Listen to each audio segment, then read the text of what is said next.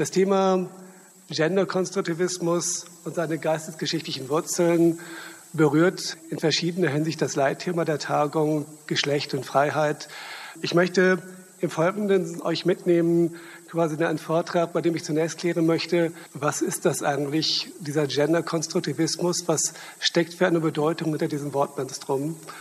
möchte dann auf verschiedene Probleme eingehen, die dafür gesorgt haben, quasi als ein Katalysator, dass so etwas wie Genderkonstruktivismus überhaupt auf die Tagesordnung der politischen wissenschaftlichen Debatten kommen konnte. Möchte dann auf die konstruktiven Lösungen eingehen, die der Genderkonstruktivismus auf äh, Probleme im Umgang mit Geschlecht und Geschlechtlichkeit bereithält. Möchte dann auf die Ideengeschichte letztendlich des Genderkonstruktivismus äh, eingehen und am Ende ich beginne mit einem Prolog, also endlich mit einem Epilog und einem kurzen Fazit zum Thema.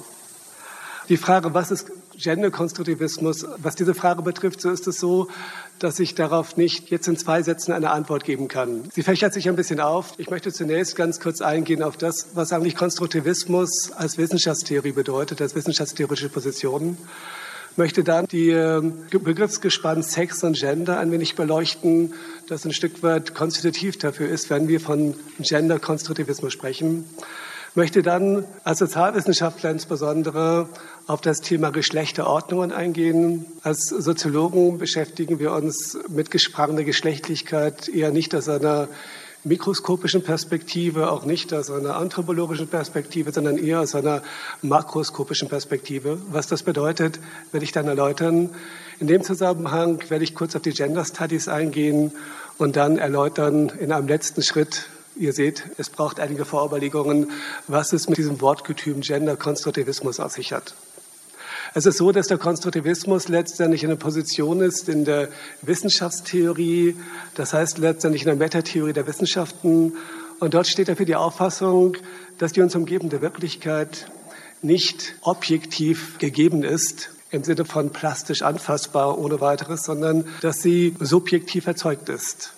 Subjektiv meint letztendlich nicht nur bezogen auf den einzelnen Akteur, auf das einzelne wahrnehmende Subjekt. Es gibt auch kollektive Subjekte. Es gibt Gruppen, es gibt Institutionen, es gibt letztendlich Nationalstaaten, die ebenfalls dort als Subjekte behandelt werden. Historisch setzt der Konstruktivismus mit seiner Grundthese auf, auf einer erkenntnistheoretischen Einsicht, die Immanuel Kant in seiner Kritik der reinen Vernunft formuliert hat. Und zwar, dass im Rahmen von Wahrnehmungsprozessen die Realität an sich nicht erkennbar ist. Kant sagte, dass Realitätswahrnehmung und Erkenntnisse immer ein begriffliches A priori haben, durch das sie gefiltert und geprägt werden. Und letztendlich diesen Gedanken nehmen konstruktivistische Autoren auf und versuchen ihn mit verschiedenen letztendlich Graden der Radikalisierung neu zu reformulieren. In der Soziologie gibt es entsprechend auch eine Fraktion soziologischer Theoretiker, die sagen, Realitätsauffassungen sind immer das Ergebnis von sozialen Aushandlungsprozessen und zwar Aushandlungsprozessen zwischen Akteuren und Gruppen, die miteinander um die Durchsetzung ihrer Realität sich konkurrieren. Es gibt hier bei diesem Wettbewerb um die richtige Realitätssicht kein letztes Schiedsgericht, das entscheidet, diese Realitätsgerichtssicht ist begründeter als andere, sondern im Grunde genommen letztendlich siegt der, der sich mehr oder weniger gut durchsetzt. Es gibt darüber hinaus aber so etwas, was man Viabilität von Konstrukten nennt. Das heißt letztendlich, solche Konstruktionen, Realitätskonstruktionen werden immer entwickelt vor dem Hintergrund, dass man Probleme lösen möchte. Und es zeigt sich, auch wenn man keinen direkten Zugriff auf die Realität hat, dass sich manche Konstrukte im Umgang mit der Realität besser bewähren als andere dass einige Konstrukte viabler sind, lebenstauglicher als andere.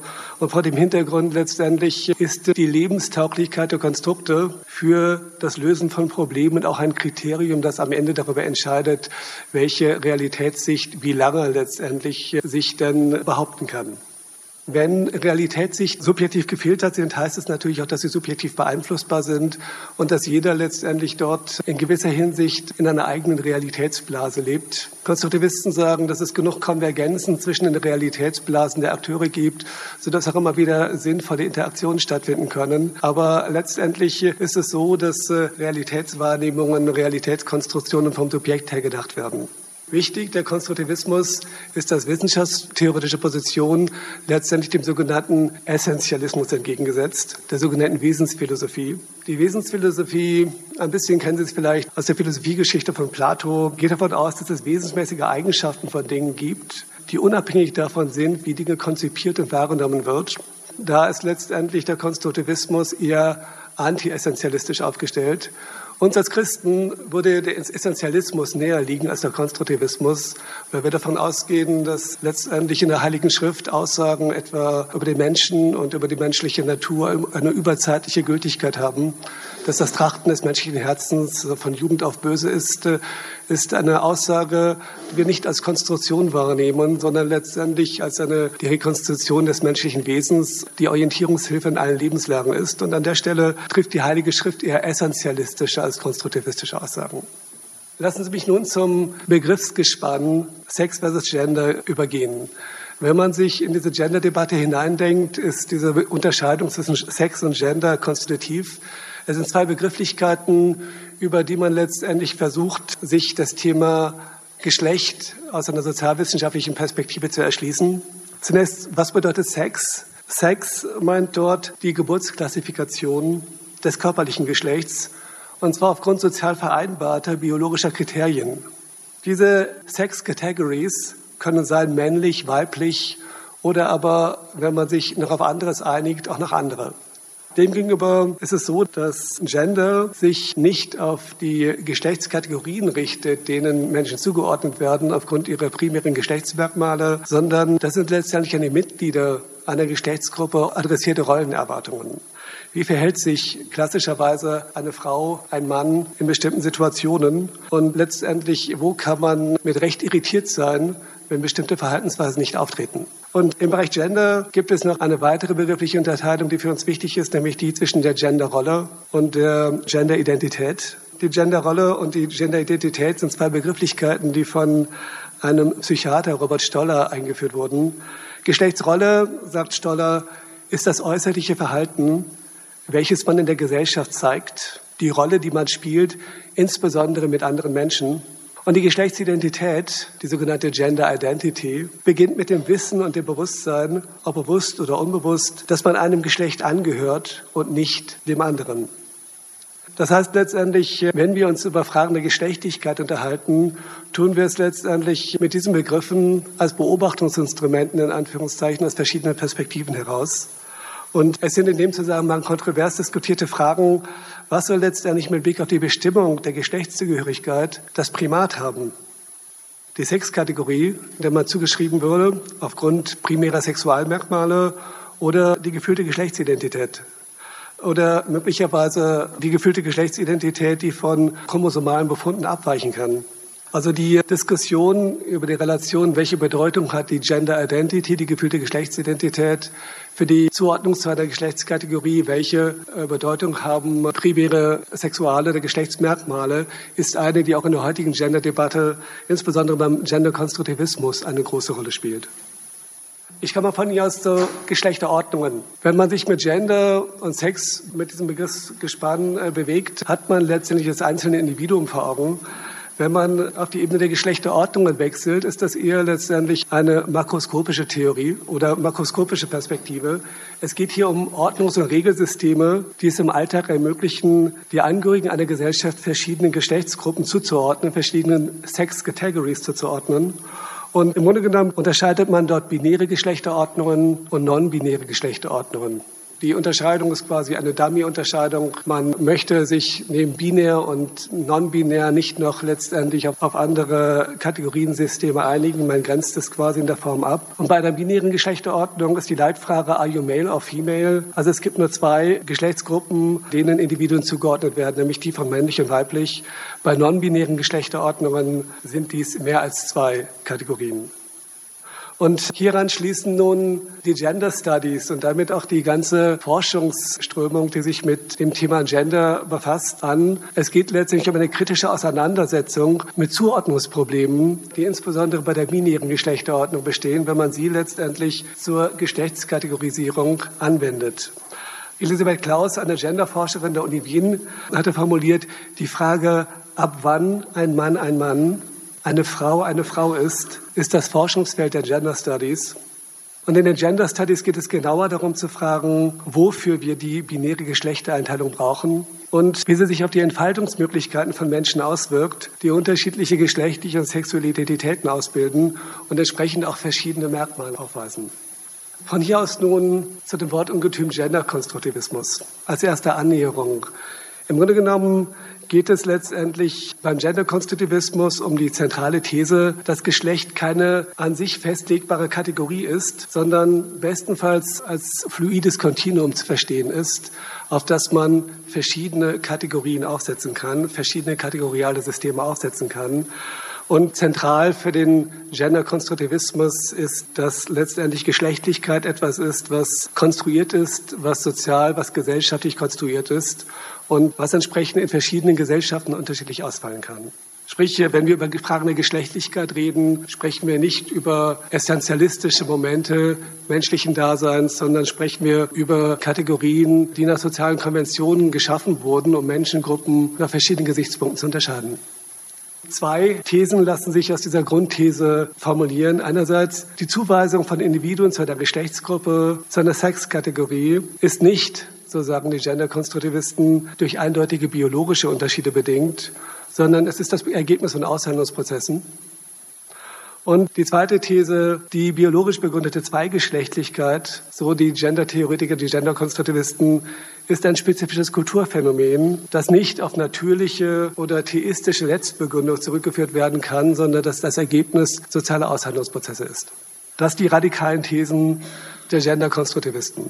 Was habe ich nun im Weiteren mit Ihnen im Rahmen dieses Vortrags vor, nachdem diese lange Einführung zu dem Begriff, zu dem Konzept des Gender-Konstruktivismus durchlaufen wurde? Der analytische Rahmen der folgenden Betrachtung ist geprägt durch einen Soziologen namens Max Scheler, der letztendlich zu den Oldies der Soziologie gehört, der vor etwas weniger als 100 Jahren gestorben ist, einer der Gründervater der deutschen Soziologie.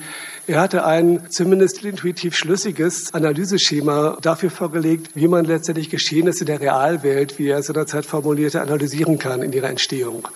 Man kann Realfaktoren für ihre Entstehung benennen und man kann Idealfaktoren für ihre Entstehung benennen. Realfaktoren haben immer mit natürlichen Trieben und Ähnlichem zu tun, Machtverhältnissen, Interessen etc. Idealfaktoren haben eher mit Philosophien, mit Wissenschaft, mit Kunst, mit Zeitgeistphänomenen zu tun. Und ich möchte dieses Schema verwenden, um mich so ein Stück weit auf den Weg zu begeben, die Faktoren herauszupräparieren, die dazu geführt haben, dass der Genderkonstruktivismus in unserer aktuellen Diskussion um Geschlecht und Freiheit und über Fragen der Geschlechtlichkeit in Wissenschaft und Politik eine solche starke Bedeutung erhalten haben. Und als Realfaktoren werde ich mich dort konzentrieren auf Probleme, die bei der Anwendung einer binären Geschlechterordnung in verschiedenen gesellschaftlichen Teilbereichen entstehen können. Und als Idealfaktoren möchte ich mich auf die philosophische und politische Ideengeschichte beziehen, die man letztendlich dort seit der Aufklärung nachzeichnen kann. Und die Leitfrage die ich jetzt mit Ihnen gemeinsam verfolgen möchte, mit euch gemeinsam verfolgen möchte, ist, welche Real- und Idealfaktoren haben letztendlich diesem Genderkonstruktivismus im sozialwissenschaftlichen, im gesellschaftspolitischen Diskurs zum Durchbruch verholfen? Ich komme zur Gliederung. Ich beginne mit den Realfaktoren. Welche Zuordnungsprobleme treten eigentlich auf? plausiblerweise und nachvollziehbar auf, wenn man sich in verschiedenen Teilbereichen einer binären Geschlechterordnung bedient, um Menschen verschiedene Geschlechtsgruppen zuzuordnen. Und das sind zwei Probleme, die ich dort besonders beleuchten möchte. Einerseits Probleme der Fremdverortung von Menschen in einer binären Geschlechterordnung. Wie geht man dem Phänomen, dass ein System der Zweigeschlechtlichkeit nicht mehr ganz zu passen scheint, wenn es darum geht, Menschen geschlechtlich zuzuordnen. Und ich möchte im Weiteren noch auf Probleme der Selbstverortung eingehen, die auch in letzter Zeit politisch mehr oder minder für Zündstoff gesorgt haben und die thematisieren, wann und unter welchen Umständen Menschen Probleme haben, sich selbst in einem binären Geschlechtersystem zu verorten.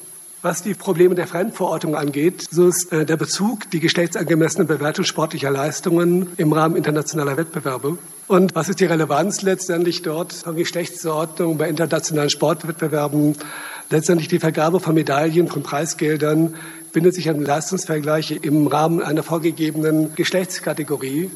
Und gerade hier, wo letztendlich die Frage der Geschlechtlichkeit quasi so aufgespannt wird, dass man sagt, man möchte Leistungsgruppen voneinander unterscheiden und nur innerhalb der Leistungsgruppe Vergleiche zulassen, da gibt es Probleme, bei denen sich zeigt, das binäre Geschlechtsordnungsmuster stößt dort an seine Grenzen. Einerseits bei sogenannten Transsportlerinnen. Als Beispiel habe ich eingeblendet Laura Hubbard, früher Gavian Hubbard, eine transgeschlechtliche neuseeländische Gewichtheberin. Sie nahm bis 2010 an Gewichtsheberwettbewerben bei Männern teil, ließ sich 2012 letztendlich nach einer geschlechtsangleichenden OP als Frau registrieren, gewann 2017 bei den Weltmeisterschaften der Gewichtheberin Silber. Vorher hatte sie nachgewiesen, dass ihr Testosteronspiegel abgesenkt war, gewann dann 2019 die Goldmedaille bei den Pazifikspielen, hat auch 2021 an den Olympischen Sommerspielen in Tokio teilgenommen und Kritiker haben angesichts der Erfolge, die Laura Hubbard dort als weibliche Gewichtheberin erzielt hat, immer wieder moniert, Hubbard habe einen biologischen Vorteil gegenüber originär weiblichen Athletinnen, weil sie eine männliche Pubertät durchlaufen hat. Die Frage, was ist Laura Hubbard nun genau? Ist sie letztendlich der Gruppe der Männer und dem Leistungswettbewerb der Männer zuzuordnen? Ist sie im Leistungswettbewerb der Gruppe der Frauen zuzuordnen? Oder liegt sie möglicherweise irgendwie dazwischen? Brauchen wir dort eine dritte Kategorie?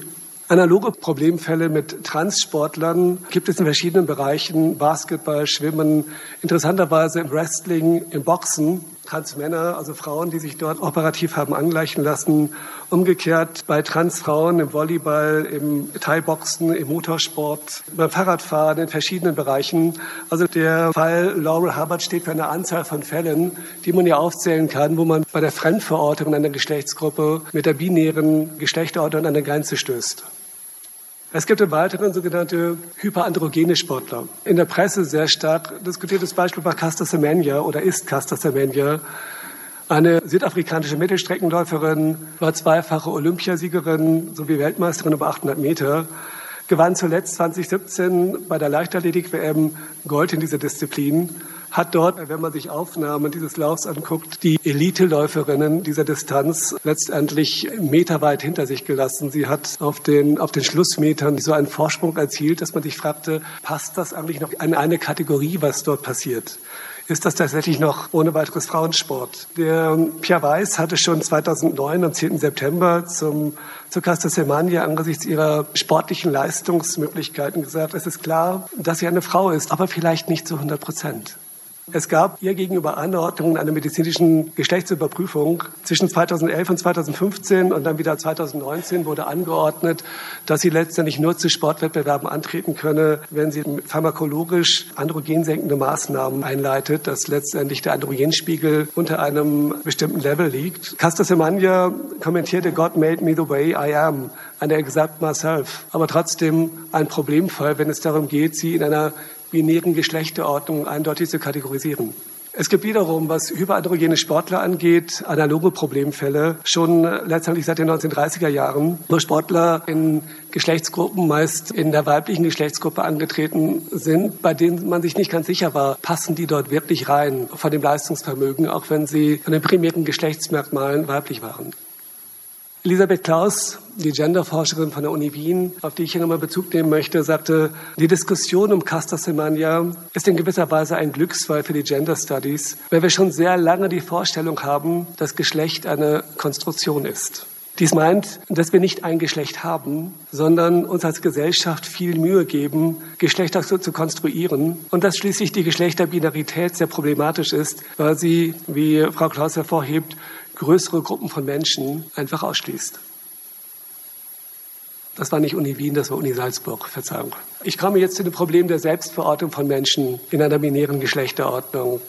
Das betrifft zwei Gruppen. Einerseits sogenannte queere und non-binäre Menschen, die sich mit ihrer Gender Identity nicht in Kategorien einer binären Geschlechterordnung abbilden können. Und zum anderen sogenannte transsexuelle Menschen, die sich zwar mit ihrer Gender Identity in die binäre Geschlechterordnung einfügen können, aber die letztendlich mit der ihnen bei Geburt zugewiesenen Geschlechtskategorie Probleme haben, die sagen, ich lebe im falschen Körper, ich gehöre eigentlich der anderen Geschlechtskategorie an.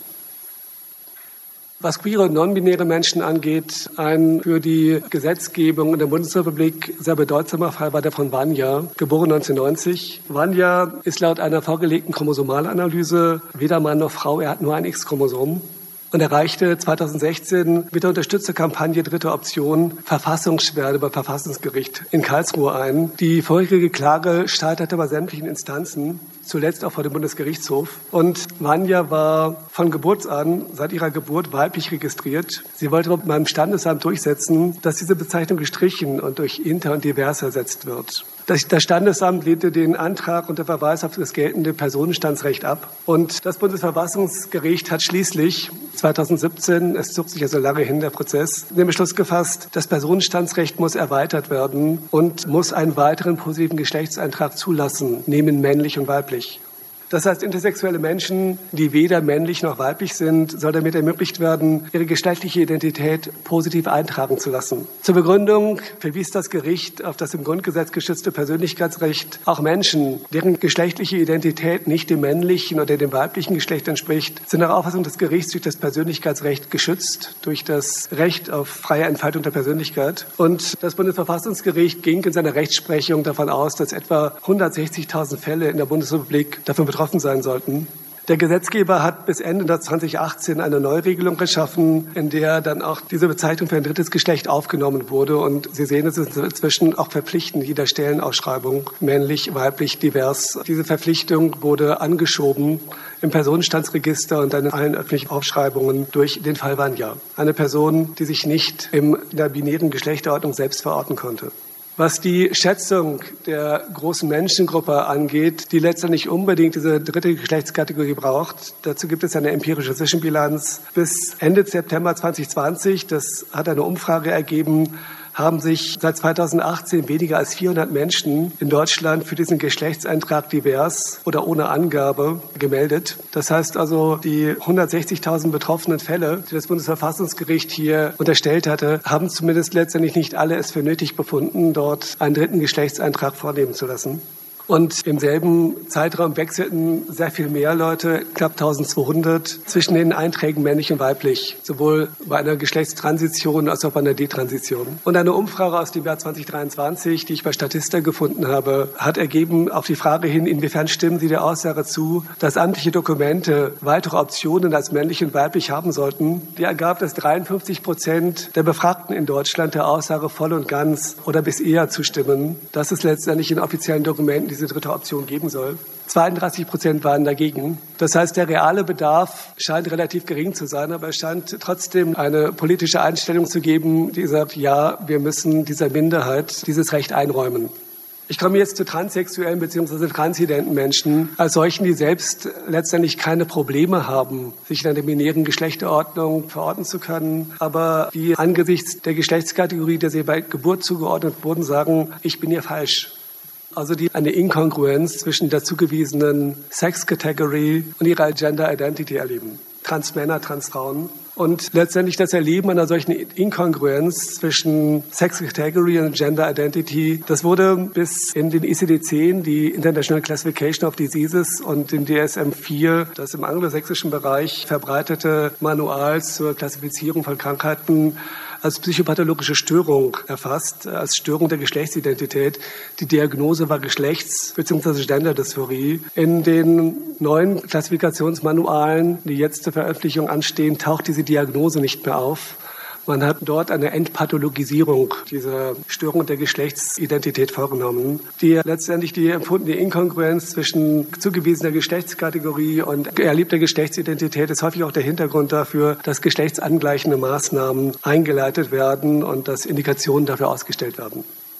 Ich habe wieder Beispiele aus dem Sport genommen, weil ich die immer sehr famos fand. Ein sehr famoses Beispiel für eine Transfrau ist Bruce Jenner. Bruce Jenner gewann 1976 bei den Olympischen Spielen Gold im Zehnkampf und hielt den Zehnkampf-Weltrekord über längere Zeit hatte danach eine Schauspielkarriere, privat drei geschiedene Ehen, sechs leibliche Kinder. Und im April 2015 mit 66 Jahren bekannte er sich dazu, Transfrau zu sein, wurde dann 2015 auf der Titelseite der Zeitschrift Vanity Fair als Frau abgebildet, ist einer der berühmten Fälle, wo letztendlich auch in höherem Alter Menschen angesichts der erlebten Geschlechtsinkongruenzen auf der Ebene der Geschlechtsidentität operativ eingleichende Maßnahmen eingeleitet haben.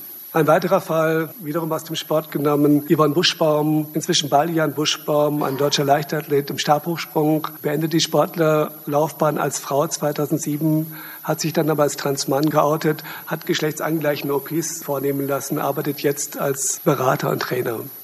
Das sind Fälle letztendlich, die zeigen, dass dort zwar das binäre Kodierungsschema der binären Geschlechterordnung funktioniert, aber dass letztendlich die primären Geschlechtsmerkmale im Hinblick auf das Identitätsgefühl der Betroffenen nicht ausschlaggebend dafür sind, als was sich die Menschen fühlen. Sie fühlen sich fehlverortet. Und die Häufigkeit von Transgenderfällen in den USA ergab eine Studie von 2016, dass der Bevölkerungsanteil 1994 noch sehr gering war, 0,0015 Prozent, also fast im Promillebereich. Bis 2016 ist eigentlich allerdings der, der Bevölkerungsanteil disproportional stark gestiegen, 0,6 Prozent.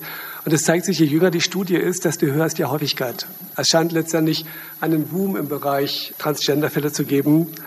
Wenn man sich Deutschland anschaut, so ist es so, dass die Geschäftsbelastung bei Gerichten in dem Zeitraum 1981 bis 2016 insgesamt 2017 Verfahren aufwies nach dem transsexuellen Gesetz. Und auch dort sind die Fallzahlen seit Jahren steigend. Das heißt, es scheint zurzeit ein Hype auf dem Thema Transgender und geschlechtsangleichende Maßnahmen zu liegen. Wenn man sich die Statistiken weiter anschaut zu geschlechtsangleichenden OPs, da kann man zwischen 2016 und 2021 nachvollziehen, es gibt eine steigende Anzahl von OPs. Es gibt interessanterweise eine häufigere Inanspruchnahme von OPs bei Transfrauen. Und seit 2019 Relation Transfrauen, Transmänner, geschlechtsangleichende Maßnahmen ist der Anteil der, der Transfrauen doppelt so hoch wie bei den Männern. Etwas, was statistisch auch nicht ohne weiteres verständlich ist. Interessante weiteren, es führt aber über den engeren Rahmen meines Vortrags hinaus. Die Transitionen finden mehrheitlich in den 20ern statt. Und man sieht hier auch mit steigender Anzahl. Und es ist so, dass gerade in den Alterskohorten 15 bis unter 20 und 20 bis unter 30 auch eine Zunahme der OPs gerade in diesen Alterskohorten zu beobachten ist. Ich nehme an, dass dort vielleicht andere Vorträge von morgen noch Anschluss nehmen. Ein Zwischenfazit. Es scheint letztendlich angesichts der Fallbeispiele zu Problemen der Fremdverortung und Selbstverortung zu einer von zwei Geschlechtsgruppen scheint da deutlich zu werden, dass die Anwendung einer binären Geschlechterordnung im gesellschaftlichen Leben fallweise zu Problemen führen kann. Und diese Probleme mögen im Sinne von Realfaktoren als Katalysatoren für den Siegeszug auch des Genderkonstruktivismus im gesellschaftspolitischen Diskurs gewirkt haben. Von daher kann man sagen, ja, es sind Realfaktoren auch verantwortlich dafür, dass so etwas wie eine Kritik der binären Geschlechterordnung wissenschaftlich und politisch auf den Weg gebracht wurde. Allerdings ist es so, dass die quantitative Größenordnung, die letztendlich dort man im Auge haben muss, wie viele Menschen werden fehlverortet durch eine binäre Geschlechterordnung, dass die letztendlich dort eher gering ist. Ich habe hier eine Statistik aus den USA basierend auf einer Umfrage von Januar bis Juli 2023. Sie sehen dort Cisgender Male, Cisgender Female. Das sind letztendlich Befragte, die eine angesichts letztendlich der binären Geschlechterordnung eine absolute Kongruenz erleben, auch mit ihrem Identitätsgefühl. Und abweichend sind 1% Transgender-Fälle oder letztendlich queere, non-binäre Personen 1,4 Prozent, 2,4 Prozent von 100 Prozent. Und das sind Survey-Umfragen, das sind letztendlich noch keine psychiatrischen Gutachten. Und man muss davon ausgehen, dass die, die Häufigkeit der Inanspruchnahme einer eingerichteten dritten Geschlechtsoption, die Häufigkeit des Falls, dass diese binäre Geschlechterordnung nicht passt, relativ gering ist. Aber es gibt sie.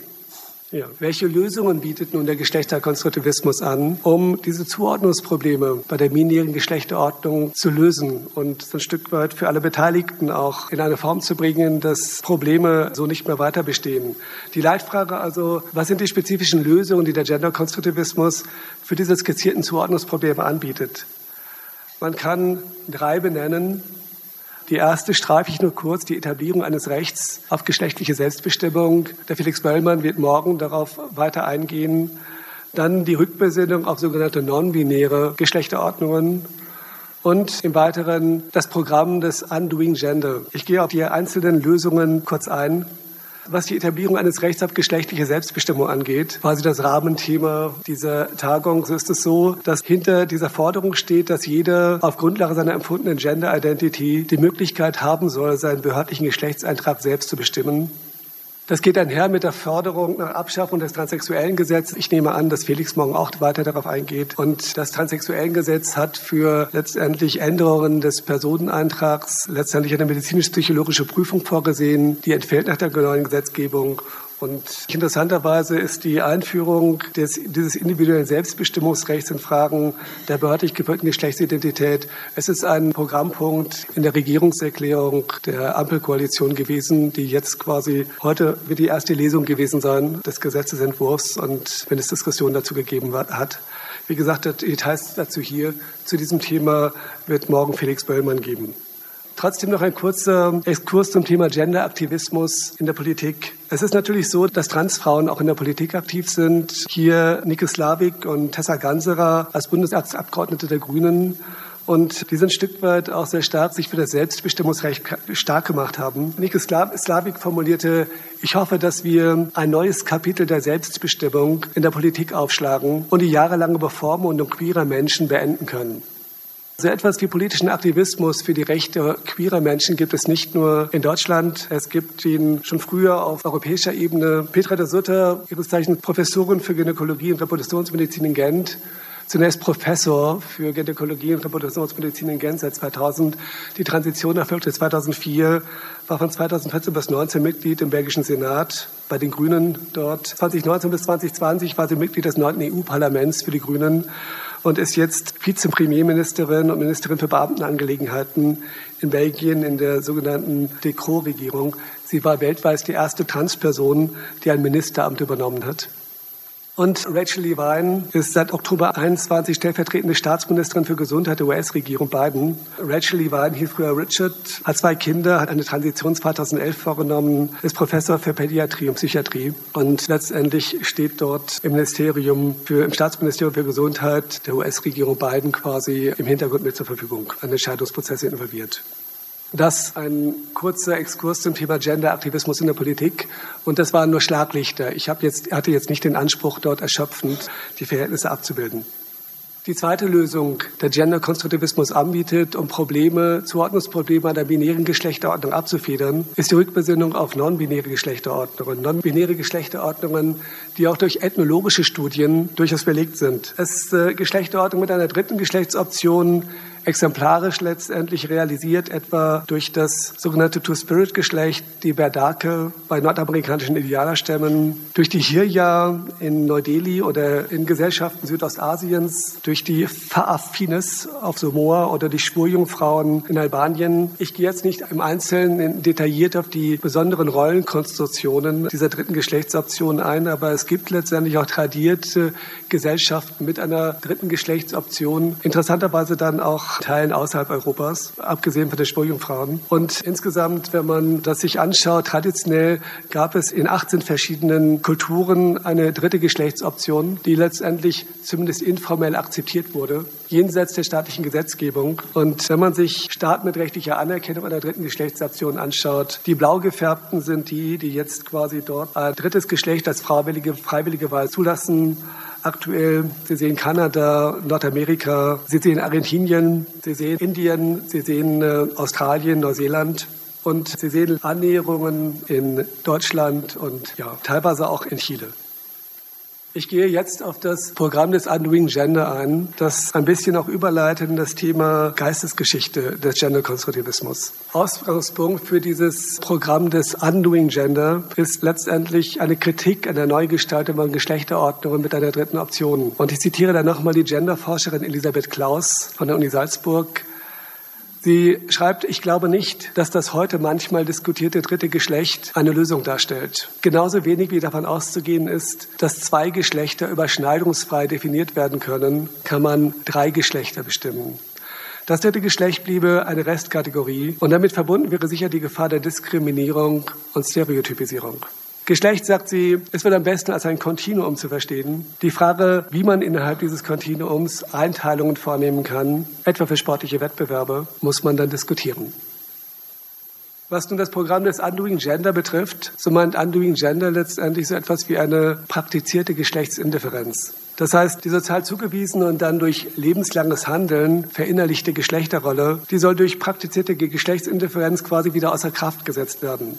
Die These, je unsichtbarer Geschlechtsdifferenzen im gesellschaftlichen Alltag sind, als desto unproblematischer werden geschlechtliche Identitäten erlebt, die vom binären Muster abweichen. Und dadurch wird auch ein Problemdruck quasi weggenommen. Stefan Hirschauer, ein Genderforscher von der Uni Mainz, der auch mit seinen Veröffentlichungen letztendlich maßgeblich zur Etablierung des Genderkonstruktivismus in Deutschland beigetragen hat, sagt, auf vielen gesellschaftlichen Feldern ist die Geschlechtszugehörigkeit etwa im Vergleich mit der Leistungsfähigkeit schlicht irrelevant geworden. Die Justiz verlangt Geschlechtsblindheit, bei der Vergabe von Zensuren oder Arbeitsplätzen darf das Geschlecht keine Rolle mehr spielen. Und die Bedeutung der Geschlechtszugehörigkeit hat sich auch auf das private Leben konzentriert. Und auch in Paarbeziehungen ist nicht mehr durch den Chromosomensatz klar bestimmt, wer was macht. Was einmal per Geschlecht festgelegt war, ist zum Gegenstand individueller Aushandlung geworden. Von daher beschreibt Undoing Gender so ein Stück weit auch die Praxis des Umgangs mit Geschlechtsrollenfragen bei uns im Alltag. Es hat nun, was diese Undoing Gender These angeht, die praktizierte Geschlechtsindifferenz, eine Radikalisierung dieser These gegeben vor dem Hintergrund sprachphilosophischer Überlegungen. Und zwar eine Radikalisierung, die ein Stück weit mit geistes- und sozialwissenschaftlichen Strömungen in der Ära des Poststrukturalismus zu tun hat. Es sind Strömungen, Theorieströmungen, die in den 60er Jahren entstanden sind und die Autoren dieser poststrukturalistischen Theorien äußern sich in unterschiedlicher Weise kritisch über das Verhältnis von sprachlicher Praxis und sozialer Wirklichkeit. Sie sagen letztendlich, Sprache hat immer so ein Stück weit Konnotationen von Wirklichkeitssichten. Und die übergreifende These ist, Sprache beschreibt die Realität nicht bloß und bildet diese ab. Sprache ist vielmehr grundlegend an der Produktion und Konstruktion von Realität beteiligt, nämlich mittels der Kategorien und Unterscheidungen, die Sprache bereitstellt. Und von daher ist Sprache immer, und das wäre auch Kants Sicht, ein generalisiertes A priori der Wahrnehmung des Erkennens. Ludwig Wittgenstein hat das in seinem Traktatus Logicus formuliert, in seinem Satz 5.6 dort, die Grenzen meiner Sprache sind die Grenzen meiner Welt. Und dieser Satz, diese Einsicht wurde quasi im Rahmen des Undoing Gender Programms, in der sprachphilosophischen Radikalisierung dieses Programms produktiv gemacht. Und zentral war nun eine Autorin, die Sie wahrscheinlich, die viele von euch kennen, im Zusammenhang mit dem Gender-Konstruktivismus Judith Butler, eine Philosophin und Philologin, die mit ihrem 1990 erschienenen Buch Gender Trouble Feminism as a Subversion of Identity, auch zu Deutsch das Unbehagen der Geschlechter letztendlich dort in Erscheinung getreten ist und die, glaube ich, in den letzten Jahren noch in Frankfurt den Theodor B. Adorno-Preis bekommen hat, die auch in Deutschland sehr stark hofiert wird. Sie ist die Begründerin der sogenannten Queer-Theorie. Und sie sagt, das Geschlecht Mann und das Geschlecht Frau existiert nur in der Fantasie. Die Grenzen zwischen diesen sprachlichen Kategorien sind willkürlich festgelegt und damit auflösbar. Eigentlich, sagt sie, gibt es ganz viele Geschlechter, je nach eigenem Empfinden und eigener Zuweisung, die aber durch das dominante kulturelle Regime des zweigeschlechtlichen Denkens unterdrückt werden. Ich fand das letztendlich in einem Zitat von Steve Schmiedel, das ich im Spiegel gefunden habe, ganz gut illustriert. Steve Schmiedel schrieb als Autorin, ich glaube nicht an biologische Geschlechter, aber ich weiß, dass ich als Frau gelesen werde. Vor dem Hintergrund dessen, dass sie sagt, das zweigeschlechtliche Denken unterdrückt letztendlich die realen Geschlechter, die Menschen empfinden, sagt sie, sie fordert deswegen eine Dekonstruktion der bipolaren Geschlechtlichkeit und der mit ihr verknüpften heteronormativen Matrix. Das heißt letztendlich der, der Auffassung, dass letztendlich Heterosexualität der Normalfall sexueller Anziehung ist und homosexuelle Formen davon abweichen. Was die dekonstruktive Praxis des Undoing Gender angeht, Drag Queens, Drag Kings inszenieren das farbenprächtig und wirkungsmächtig auch in der Popularkultur. Und Judith Butler radikalisierte weiter, die Sprache des zweigeschlechtlichen Denkens muss begrifflich überwunden werden. Sie tritt ein für eine geschlechtliche Neutralisierung der Sprache. Beispiel, statt von Vater und Mutter sollte man von älter eins und älter zwei sprechen. Statt von Frauen von menstruierenden Menschen und so weiter. Da gewinnt letztendlich dieser Versuch, sprachliche Unterdrückung abzuschaffen, eine totalitäre Dimension. Ich komme ursprünglich aus Westdeutschland, bin seit 2005 in Ostdeutschland, aber die Ostdeutschen kennen das aus ihrer DDR-Vergangenheit, wenn letztendlich Kirche, dass bestimmte Gegenstände nicht mehr traditionell bezeichnet werden konnten, sondern mit neuen Begriffen belegt wurden. Engel waren letztendlich geflügelte Jahresendfiguren und ähnliches mehr. Und das war verbindliche Sprachpolitik. Und dieser sprachliche Totalitarismus erzeugt subkutan Unbehagen. Ich komme von hier aus und mit Judith Butler habe ich das eigentlich schon begonnen, aber ich hole noch mal historisch weiter aus. Nun zu den Idealfaktoren, die das Aufkommen des Genderkonstruktivismus und damit letztendlich auch die Dominanz des Genderkonstruktivismus im gesellschaftspolitischen, auch im wissenschaftlichen Diskurs mit bedingt haben. Das lässt sich zusammenfassen als die Ideengeschichte des humanistischen Liberalismus, den ich ja auch nur ganz kurz und schlaglichtartig beleuchten möchte. Jean-Jacques Rousseau, französischer Philosoph von 1712 bis 1778 gelebt, in der Politik politischen Theorie von großer Bedeutung bei seinem Werk über, Gesellschafts-, über den Gesellschaftsvertrag. Großer französischer Aufklärer. Letztendlich trat vor die Annahme unhintergehbarer Freiheitsrechte des Menschen ein. Auch in Abgrenzung von feudalen Herrschaftsformen und Abgrenzung insbesondere von der Kirche. Und von ihm ist überliefert der aus dem Gesellschaftsvertrag, erster Kapitel, erster Satz, der Satz, der Mensch ist frei geboren, doch überall liegt er in Ketten. Das waren Ketten der ständischen Gesellschaftsordnung seiner Zeit, aber das ist das Grundmotiv, das die liberale Philosophie letztendlich dort bewegte und das ein Stück weit den Freiheitsgedanken auch bei nachfolgenden Philosophen so ein Stück weit wachhielt. Ich mache einen großen Sprung vom 18. ins 20. Jahrhundert. Simone de Beauvoir, französische Schriftstellerin, Philosophin, Feministin, Vertreterin des Existenzialismus, sagte, letztendlich übertrug dieses Freiheitsideal auf Geschlechterverhältnisse. Sie schrieb in ihrem Buch Das andere Geschlecht, man ist nicht als Frau geboren, man wird es. Keine biologische, psychische oder ökonomische Bestimmung legt die Gestalt fest, der der weibliche Mensch in der Gesellschaft annimmt. Die These bei ihr, Frau sein wird insbesondere über die Mutterrolle zu einer sozialen Fest Fessel der Freiheit. Sie beschrieb die Mutterschaft als Sklaverei. Die Mutter sei zwar für alles Familiäre verantwortlich, eine beliebte Sündenziege, aber im Grunde rechtlos. Und die Behauptung, dass Mutter und Kind einander ausschließlich zugehört, sei ein Trugschluss und stelle, wie sich herausstellt, eine verhängnisvolle Unterdrückung dar. Sie forderte deswegen die Abtreibung als Menschenrecht. Eine der ersten Autorinnen, die das gemacht hat und unterhielt auch in ihrem französischen Salon seinerzeit illegal eine Abtreibungspraxis, die auch von deutschen Intellektuellen häufig konsultiert wurde. Einen Bogen, den ich, ich schlagen möchte, ganz kurz. Simone de Beauvoir war natürlich nicht nur liiert, sondern eng verbunden mit äh, Jean-Paul Sartre, dem Begründer des Existenzialismus, der letztendlich eine radikale Abwendung vom essentialistischen Denken dort mit äh, seinen Werken zum Existenzialismus vertrat. Und ein Zitat fand ich von Jean-Paul Sartre letztendlich sehr geeignet, ein Stück weit das zu beschreiben, was in seiner Dynamik auch den Genderkonstruktivismus mit auf den Weg gebracht hat. Er schreibt in seinem Essay, ist der Existenzialismus ein Humanismus? Wenn der Mensch, so wie ihn der Existenzialist begreift, nicht definierbar ist, so darum, weil er anfangs nichts ist, also keine Essenz besitzt. Er wird erst in der weiteren Folge sein und er wird so sein, wie er sich geschaffen haben wird. Also gibt es keine menschliche Natur, da es, wie Jean-Paul Sartre sagt, keinen Gott gibt. Das ist ein anti-essentialistisches Bekenntnis, das dort ein Stück weit auch die Brücke schlägt zum Konstruktivismus und das natürlich an der Stelle mit einem Atheismus gepaart ist. Ich komme als drittes auf John Money zu sprechen. John Money, ein Sexualforscher, der in den 1950er Jahren wissenschaftlich in Erscheinung trat. Er vertrat die These, dass es keinerlei wesensmäßige Unterschiede zwischen Jungen und Mädchen gebe und dass Männlichkeit und Weiblichkeit nur erlernte Geschlechtsrollen seien. Letztendlich sagte er auch die Gender Identity, die erlebte Geschlechtsidentität eines Menschen ist nichts anderes als eine sozial gelernte gesellschaftliche Konstruktion. Und man kann die Geschlechtlichkeit eines Menschen binnen der ersten drei Lebensjahre in beliebige Richtung determinieren. Er hat es auch versucht, empirisch zu validieren mit einem Realexperiment, in Anführungszeichen, einem natürlichen Experiment, bei dem letztendlich einem männlichen Zwilling einer Familie, der Familie Reimer, bei dem die Beschneidung missglückt ist und der Penis verstümmelt wurde, er hat der Familie empfohlen, äh, diesen Jungen als Mädchen aufzuziehen. Und auf Mannis Anweisung wurden bei dem Jungen auch die Hoden entfernt. Und Mannis Prognose war, er würde als glückliches Mädchen aufwachsen. Am Ende trat das Gegenteil ein. Der David Reimer war nicht nur ein widerständiges Mädchen, das sich so lange gegen letztendlich seine Weiblichkeit wehrte, bis er von seinen Eltern aufgeklärt wurde, im Alter von 14 Jahren. Er machte dann eine Geschlechtstransition durch und lebte danach als Mann, beging mit im Alter von 38 Jahren Suizid und Biografen sagen, dass er letztendlich stets in einer depressiven Spannung lebte. Also nicht nur als ein missglücktes Experiment, sondern letztendlich etwas, was wissenschaftlich, ethisch höchst suspekt ist. Wenn Sie John Money und die Geschichte von David Reimer im, im Internet recherchieren, werden Sie eine ausführlichere Darstellung der Geschichte bekommen, die mich beim Lesen sehr berührt hat.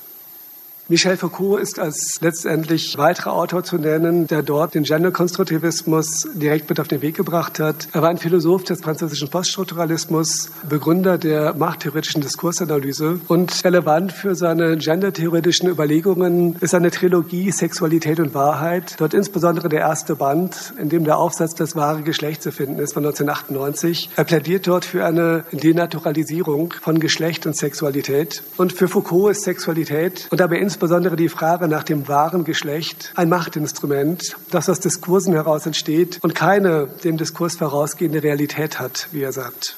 Anti-essentialistisch auch hier. Und das Machtinstrument der sexuellen Zuschreibung wird verwendet, um sexuell abweichend empfindende Menschen, um den Preis des Verlusts des Erlebens einer sexuellen Glückseligkeit, wie er schreibt, einer heteronormativen Herrschaftsordnung zu unterwerfen und diese für die reproduktive gesellschaftliche Wertschöpfung verfügbar zu machen. Das zu Michelle Foucault. Ich ende quasi mit Gay Rubin, einer amerikanischen Feministin, die letztendlich deren Arbeitsgebiet Anthropologie und Gesellschaftspolitik war und die ebenfalls sich im Bereich der Gender Studies hervorgetan hat und als Begründerin von feministischen SM-Lesbengruppen, Sadomaso-Lesbengruppen gilt. Sie rezipierte für ihre feministischen Studien die Sex-Gender-Unterscheidung und plädierte in Anlehnung letztendlich an Foucaults Überlegungen für einen sexuellen Pluralismus, in dem alle sexuellen Orientierungen ohne moralische Abwertung als gleich gleichwertig, gleichgültig nebeneinander stehen sollen und propagiert letztendlich dort die Vision einer androgynen und genderlosen Gesellschaft, in der zugeschriebene Sexualität und Gender Roles abgeschafft sind. Insbesondere formuliert sie das in dem Buch The Traffic in Women, Notes on Political Economy of Sex. Am Ende muss man natürlich nochmal Judith Butler nennen, die quasi diese Geistesgeschichte fortführt in die Gegenwart hinein. Zitat aus dem Buch Das andere Geschlecht. Die Naturalisierung der Heterosexualität wie auch der männlichen sexuellen Aktivität sind diskursive Konstruktionen. Von aus Zwischenfazit. Ideengeschichtlich kann man hier resümieren, wurzelt der Genderkonstruktivismus in der französischen Aufklärung und im humanistischen Liberalismus. Unterstellt und gefordert wurde hier übergreifend immer die unhintergehbare Wahlfreiheit des Menschen mit Blick auf die Gestaltung seiner Existenz. Und das Recht auf Gestaltungsfreiheit impliziert dann auch das Recht auf sexuelle Selbstbestimmung und auf die Verfügung von Eingriffen in die eigene geschlechtliche Beschaffenheit. Und parallel hierzu haben wir bei poststrukturalistischen Autoren gesehen, soll auch die Sprache des zweigeschlechtlichen Denkens als Diskursdispositiv, wie Sie sagen, überwunden werden. Wenn wir zurückgehen zu dem analytischen Bezugsrahmen, der am Anfang stand, ich wollte die Realfaktoren, die Idealfaktoren herausarbeiten, die dazu geführt haben, dass der Genderkonstruktivismus zu einer dominanten Strömung im wissenschaftlichen und gesellschaftspolitischen Denken wurde. Und die Realfaktoren waren Probleme, die bei Anwendung einer binären Geschlechterordnung entstehen, die quantitativ gesehen aber letztendlich nicht unsichtbar, aber nicht sehr erheblich sind und zum anderen Idealfaktoren, dass letztendlich die philosophische politische Ideengeschichte, die Ideengeschichte letztendlich des humanistischen Liberalismus bis hin in den Feminismus hinein. Und ich hoffe letztendlich die Bedeutung der Realfaktoren, der Idealfaktoren für die Entstehung des Genderkonstruktivismus deutlich gemacht zu haben. Ein kurzes Fazit. Der Titel des Vortrags war ja der Genderkonstruktivismus und seine geistesgeschichtlichen Wurzeln. Leitfrage, welche Faktoren haben dem Genderkonstruktivismus im sozialwissenschaftlichen und gesellschaftspolitischen politischen Diskurs zum Durchbruch verholfen. Wir hatten die Zuordnungsprobleme bei der Anwendung einer binären Geschlechterordnung. Wir hatten die Beobachtung, dass Zuordnungsprobleme letztendlich bei Intersexuellen, bei Hyperandrogenen, bei Transsexuellen bestehen. Das als Realfaktoren, die dazu geführt haben, Idealfaktoren philosophischer und gesellschaftspolitischer Diskurs zum humanistischen Realismus, wie ich ihn letztendlich in Schlaglichtern dort skizziert habe. Das ein Stück weit als Fazit. Es scheint Realfaktoren, aber vor allen Dingen Idealfaktoren zu geben, die so ein Stück weit diesen Genderkonstruktivismus zum Durchbruch verholfen haben. Als Epilog möchte ich auf ein Buch von Gabriele Kubi hinweisen, nicht weil ich es empfehlen möchte. Das Buch ist schrecklich zu lesen. Es ist zu lesen wie eine Verschwörungstheorie zum Thema Gender, aber es hat einen sehr passenden und guten Untertitel. Zerstörung der Freiheit im Namen der Freiheit. Und die Lebensrechtlerin Mechthild Löhr hat eine wunderschöne Zusammenfassung des nicht empfohlenen Buches geschrieben, die auf Catnet, Catnet veröffentlicht wurde. Die möchte ich ans Ende meines Vortrags stellen. Ich lese nochmal vor.